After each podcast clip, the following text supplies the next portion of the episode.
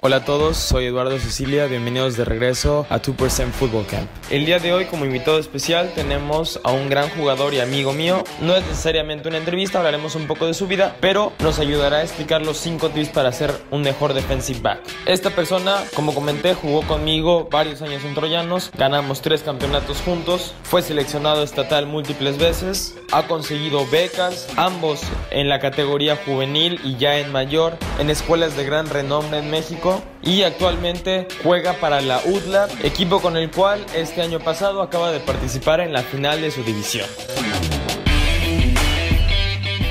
Bueno, dicho esto, estamos eh, muy contentos de tener a Omar López aquí con nosotros para hablar del tema de cómo ser mejor defensive back. Gracias por estar aquí, Omar. Muchas gracias a ti por la invitación. Claro que sí. Bueno, em, cuéntanos un poco, antes de que iniciemos con el tema, de cómo te enamoraste del deporte.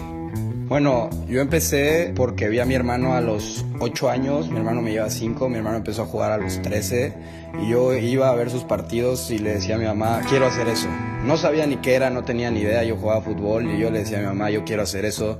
Mi mamá me dijo, no, estás muy chiquito, no sé qué más y me puse en eso y le dije, yo quiero eso. Y en eso a los 8 años empecé a jugar flag, bomberitos, jugaba con gente dos años mayor que yo por lo mismo de la edad pero pues yo no entendía, yo nada más quería jugar. En eso fui creciendo en Troyanos, mi primera temporada fue en Troyanos, eh, Junior Peewee, vino mi primer campeonato equipados, pues jugamos Midgets hasta Bantam 2016, que es una temporada que recuerdo mucho por la, como la palma de mi mano. ¿Por qué? Porque fue muy especial. 18 jugadores ganando un campeonato, no hay mejor cosa. Equipazo que teníamos. Después, en 2017, me voy yo a Puebla y ahí tuve como una piedra en el camino. Yo me había lastimado, me había lesionado el hombro aquí en Cancún. Llegué a Puebla, me operé y después de esa operación, yo me fui para abajo ya creí que no iba a jugar, creí que no tenía becas, no tenía nada. En eso mi hermano me dijo que fuera a entrenar con él y con un amigo de él que se llama Carlos Quiroz. Él tiene una academia, IMB Sports Academy, por si la quieren seguir. Él me regresó, agarró y en eso me dijo, yo voy a hacer que agarres amor al juego otra vez. Yo no sabía hacer cleans, no sabía hacer casi nada y en eso él me empezó a poner buenos ejercicios, me enseñó técnica, le volví a agarrar amor al juego y en eso entré a escuelas aztecas, en juvenil, volví a jugar en el Tec Puebla, en prepa igual en juvenil, última juvenil la jugué en el Tec Puebla y después recibí la oferta de aztecas de la UTLA para jugar Liga Mayor. Ahorita que nos comentaba eso, pequeña anécdota. Bueno, Omar es un año más grande que yo, jugué con él toda mi vida. Eh, el campeonato lo jugamos juntos, bueno, los dos eh, los, los jugamos juntos. Y el primer día que yo llegué, yo empiezo a la misma edad que él, solamente que yo al ser un año menor, él ya llevaba un año ahí. Y él es la primera, la primera persona que, que, me habla. Llego al campo, estoy todo chiquito, tengo 6 años, y traía un jersey de Steelers. Y me molestó que porque que si me quería traer mal o lo que sea. Y bueno, ya de ahí, este, gran amistad, eh, aprendí, aprendí demasiado. Eh, los dos jugamos un tiempo de coreback, los dos jugamos de safeties a la defensiva.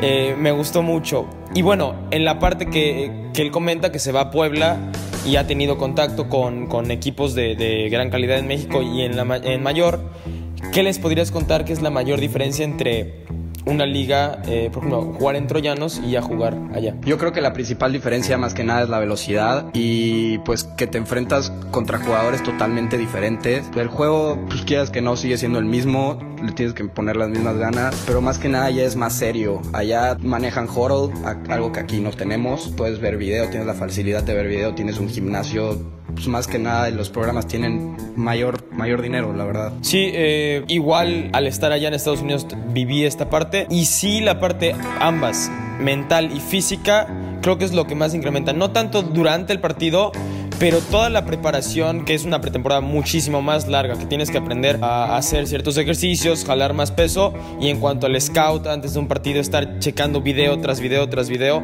del adversario para estar listo. Ahora, si tuvieras que darle un consejo a un jugador que no ha llegado a esa etapa de cómo llegar más preparado, ¿qué le dirías? ¿Cómo puedes llegar más preparado? Primero que nada, ama el juego, le tienes que encontrar ese amor para que no se te haga tedioso. Hay mucha gente que se le hace tedioso, que no le gusta. Primero que nada, ama el juego, encuéntrale ese amor disfruta las cosas que haces y ya después de eso viene de la mano el haz todos los ejercicios, todas las reps que tengas, trabaja. Las cosas no vienen solas por magia, las cosas que buscas y que trabajas las vas a encontrar y se van a dar. Yo ya lo, viví después de mi operación no tenía fuerza, no tenía nada, cuatro meses en rehabilitación, regresé, trabajé, trabajé y te das cuenta que si lo quieres, lo vas a obtener, nada más eso, o sea, háganlo. Motivación y pasión, lo comentábamos en otro video, yo te puedo decir ahorita sal y hazlo y te puedo motivar en ese momento pero eh, circunstancias como una operación te pueden surgir en el camino y tal vez ya no lo quieras hacer. Ahí es la diferencia, ¿no? La pasión es donde entra, donde estás dispuesto a hacerlo todos los días, aunque no, no te sientas cómodo, no te sientas como que lo quieres hacer en ese momento. E, eso es lo que creo que te lleva, te lleva al éxito. 100%. Bueno, eh, como les había comentado, los dos jugamos de safeties. Él sigue jugando como defensive back en la UTLAB. Entonces vamos a entrar de lleno a los, a los cinco tips de cómo cubrir mejor y bueno, eso te hace un mejor defensive back. Empezamos con el número uno. Yo creo el número uno y lo más importante es pre-snap. Gana pre-snap. Gánale al coreback. No le enseñes lo que él quiere ver. Dale otro look de tu cover, sea cover 3, cover 2. Párate diferente, nunca te pares igual. Dale cosas diferentes. Y pre-snap comunícate con tu corner y con tus linebackers. Que todos tienen que saber lo que va a hacer, lo que van a hacer todos. Tienes que dominar tu playbook de pies a cabeza. Primero que nada, comunícate. Habla lo que veas. No va a pasar nada. Si crees que viene un out, un go, confía en tu scout. Como comenta, comunicación antes de la jugada. Hay muchos momentos, lo digo también como coreback, que si el safety está gritando, ahí viene el recto, ahí viene el recto, y sabes que tienes el recto, no hay nada más desesperante que te le está encantando. Eso antes de la jugada. Y luego ya durante la jugada, cosa que ya estás viendo que está sucediendo, si yo estoy como corner y él está como safety, te empiezo a decir, ahí va el poste, ahí viene la escuadra adentro, te estoy comunicando y los dos estamos en la misma página. Tip número 2 posición. Hay dos posiciones diferentes como defensive back, la de corner y la de safety. Como corner puede variar eh, dependiendo el, cover, pero como safety es casi siempre igual. Tenemos un pie adelante como receptor, un pie atrás en punta, pero queremos el centro de gravedad fijado al centro de nuestro cuerpo. Bajamos la cadera. Como corner, aquí les voy a poner una, imagen. Normalmente utilizan ambos pies como en dos puntos al mismo vuelo, bajitos con la cadera, manos listas si queremos contactar a un receptor. Importante, en cuanto a esto, queremos la cadera lo más cercano al suelo porque de ahí tenemos la explosividad. Un back pedal, si estás parado, es más fácil que tú te caigas, te tropieces o no salgas tan rápido de un corte. Si tú estás bajito, primero que nada puedes estar enfocado en el jugador ofensivo.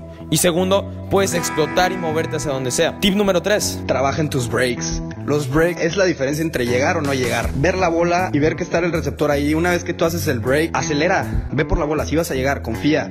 Y muchas veces lo que haces es que nosotros dudamos o damos pasos de más. Los pasos de más también nos matan. Confía en lo que estás viendo. Si ya sabes que viene un in y lo vas a brincar, breakea y ve al in.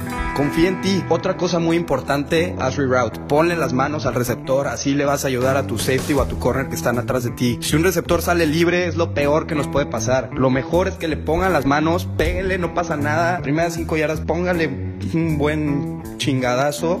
Y ya, que ya le rompiste el timing con el coreback. En cuanto a reroute y, rebreak, eh, lo que habla Omar es, al acabar la, la trayectoria, ya viste dónde viene el pase, ir a atacar. Eso, una. Y dos, lo que habla de ponerle las manos a los receptores. Si yo voy braceando, por ejemplo, creo que aquí sí se puede ver en el, en el video, si un corner cuando yo voy braceando, me va estorbando el braceo, para empezar, yo ya voy más lento, porque necesitamos bracear para correr. Y dos, empiezo a desbalancearme, mi centro de gravedad está desbalanceado. Un segundo que afectes la trayectoria de un receptor es la pesadilla para un coreback. Recordemos, un coreback hace drops y por ejemplo yo llego al tercer drop y yo ya estoy esperando que el receptor esté ahí. De ahí ya voy a tirar. Si se tardó un segundo más, ya me cambiaste toda mi mecánica de pase y ya me arruinaste la jugada. Tip número 4. ¿Cómo estés jugando acorde a la cobertura? Ya hemos visto en varios videos eh, coberturas personales y coberturas coberturas de zona. Si estamos jugando en cobertura personal es un poco más sencillo. Es tu hombre y decía un coach de chiquitos, si va al baño, vas y lo limpias. Lo sigues a todos lados. Importante, el receptor va a utilizar su cabeza y sus hombros para confundirte todo el tiempo. Lo que quieres hacer es, como habíamos dicho, cadera abajo y estamos viendo los huesitos de la cadera. E, esos no engañan hacia donde él se mueva va a mover la cadera. Estar viendo todo el tiempo, estar metiendo las manos, crear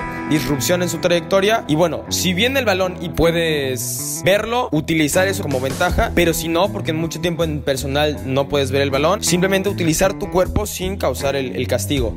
Y en cuanto a zona... Ah, bueno, en cuanto a cobertura de zona, ya lo dije, primero que nada, gana pre-snap. No le enseñes al coreback tu primera cobertura. Siempre está en constante, estén en constante movimiento. El fake que van a blitzear, faken que están one on one, hagan su desastre. Si ustedes saben lo que van a hacer y a dónde tienen que llegar, ustedes van a hacer la jugada. A ver, no hay muchos covers. Ya, ya los vimos en el canal, vimos sus desventajas. Si yo como coreback, antes de sacar la jugada, estoy viendo cómo estás colocado y yo sé qué cover vas a hacer, desde antes de la jugada yo ya sé dónde voy a tirar. Ya sé tu desventaja. Como dice Omar, si te empiezas a mover, estás por todos lados y no parece que no tiene ni forma lo que estás haciendo, yo no sé dónde voy a atacar. Tendría que leer ya dentro de la jugada, entonces eso complica las cosas. Y el último punto, el, el punto número 5, es acaba la jugada agresivo. Regla número uno que te dan como defensive back es atacas el balón. No viene a ti, tú no eres el receptor. Si está el balón en el aire y lo estás viendo, manos arriba, ataca el balón y ve por él. Si está en un lugar no atrapable para ti, digamos que tienes al receptor enfrente de ti y él lo va a cachar, una mano a la cintura para asegurar el tacleo y la otra mano directo y agresivo al balón, tratar de crear el incompleto. Y bueno, si ya la cacharon, hagan la tacleada acomode el lugar. Si el receptor la cachó y se te escapó 30 yardas, vas y lo alcanzas a las 30 yardas. Mientras no anotes, sigues vivo. Si se quedó en la yarda 1, lo puedes parar todavía. No lo dejes anotar, no te venzas. Finish. Es algo que nos dicen a nosotros mucho. Finish. El coach, ¿qué quiere ver? Quiere ver ese grit, que tú tengas, es lo que lo quieras. Que estés del otro lado y un receptor vaya corriendo en el touchdown y lo alcances.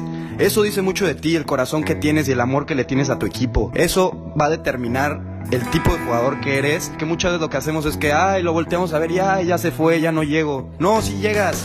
Y si no llegas, pues mínimo haz el esfuerzo y ve y hazlo a máxima. Eso te va a dar a ti como jugador te va a ser mucho mejor que quedarte viéndolo, ah, sí, qué bonito que anotó. Pues no, así no son las cosas. Ese tipo de jugadas, como tú dices, en una situación donde vas, lo persigues y lo tacleas en la 1, puede cambiar todo el partido. Sí, 100%. Y, y eso en cuanto a persecución, por ejemplo. Pero muchos corners sabemos que son muy, muy buenos cubriendo, pero no le entran a la parte física, no le entran al tacleo. Y por eso equipos actualmente utilizan mucho los pases chiquitos, las pantallas, porque dicen, no, no va a taclear a mi receptor. Ahora, ¿qué pasa cuando sí tacleas y bajas a taclear? Cuando sí tacleas y si bajas a taclear, bueno, yo como safety, algo que he aprendido ahorita en Liga Mayor, que en juvenil creo que no lo aprendes, es no te frenes cuando bajes. Una vez que bajas y tienes el ángulo, síguete, te lo vas a encontrar. Si el receptor está enfrente de ti y está ahí bailando, síguete, llega y vuélalo. Cuando te frenas es cuando lo dejas al pensar y que haga sus moves. Y no lo dejes que haga sus moves, cierra el espacio, baja y taclea. Eres un plus en la defensa. ¿Por qué? Porque pueden bloquear a todos los backers y vas a bajar tú y van a y saben que vas a hacer la tacleada. Muchas veces te va a tocar estar uno a uno outside con el corredor y no hay de otra, te la tienes que echar o uno a uno con una pantalla y no hay de otra, tienes que ganar esas batallas uno a uno, esas son claves. Muchas veces también los ustedes como ofensivos buscan ese uno a uno que tu receptor gane y pues rífate. El receptor como tú dices normalmente es muy elusivo, muy rápido. Si tú lo dejas pensar, te va a hacer un corte, se va a liberar de ti. Pero si tú estás constantemente, primero desde las trayectorias con las manos y dos, en el tacleo, si tú estás constantemente pegándoles, pegándoles, no nada contra los receptores, pero no les gusta la parte física, no les gusta eso y ya en, su mente, ya en cada trayectoria es como voy a pasar por el centro y que el safety me reviente. No, gracias. También en esa parte, los receptores ya la piensan dos veces antes de pasar. O ya te pasan por adentro, te buscan, te buscan dar la vuelta. Y ahí ya ganaste tú, ya hiciste la chamba. Cuando el receptor te da la vuelta, ya hiciste la chamba. Es porque, en primera, Korak no tiene todo el tiempo del mundo. Después, te está diciendo algo a ti que ya te tiene miedo. Ya hiciste la chamba, ahora nomás acábala. Eso es lo más importante, acabar el trabajo. Muchas veces estamos ahí, estamos en la jugada, pero no la acabamos. Acostúmbrense a acabar jugadas, acábenla siempre. Exacto. Bueno, esos son los cinco tips de cómo cubrir mejor. O, bueno, ser mejor defensive back. ¿Algo con lo que quisiera cerrar? No, pues nada más que luchen por sus sueños, que como ya les dije, amen el fútbol ámenlo, ámenlo. Desde la temprana edad, diviértanse. Chance ahorita no entiendan todos estos términos de covers y todo eso, pero ya llegará un momento en que les tocará estudiar, les tocará sentarse y les tocará ver eso. Si están todavía chicos, diviértanse, jueguen, diviértanse con sus compañeros y más que nada aprecien todo lo que les da el fútbol. Fuera del, eh, del americano y todo eso, a mí el fútbol me ha brindado una beca y me ha enseñado, me ha dado lecciones de vida y algo que lo que yo he trabajado mucho es en la parte mental, conmigo mismo. Antes, quieras que no, yo me vencía y esas cosas y poco a poco me he ido quitando esas malas mañas que tengo y me he ido haciendo una mejor persona y un mejor jugador. Porque lo que llevas adentro del campo, en cuanto se acabe tu carrera, lo vas a llevar afuera del campo y va a ser lo mismo en tu trabajo. Es lo mismo. Tienes que llegar temprano, tienes que llegar a juntas, tienes que llegar a todo. ¿Saben qué me encanta? Esto todos pasamos por situaciones difíciles, pero creo que por eso empiezo cada una de las entrevistas con las personas que he traído es cómo te enamoraste del deporte. He, he traído y seguiré trayendo personas, eh, como en este caso Omar, de las que realmente se nota que quieren ser mejores todos los días, en este caso en el deporte, pero que eso les brinda más en su vida cotidiana. Eso, eso me encanta, con eso me quedo. Eh, igualmente de este lado, podría hacer esto todos los días gratis, hablar de esto es hermoso. Bueno, eso es todo. Invitado especial, Omar López, muchísimas gracias. gracias. por estar aquí. Y eh, Eduardo Sicilia, y esto fue 2% Football Camp.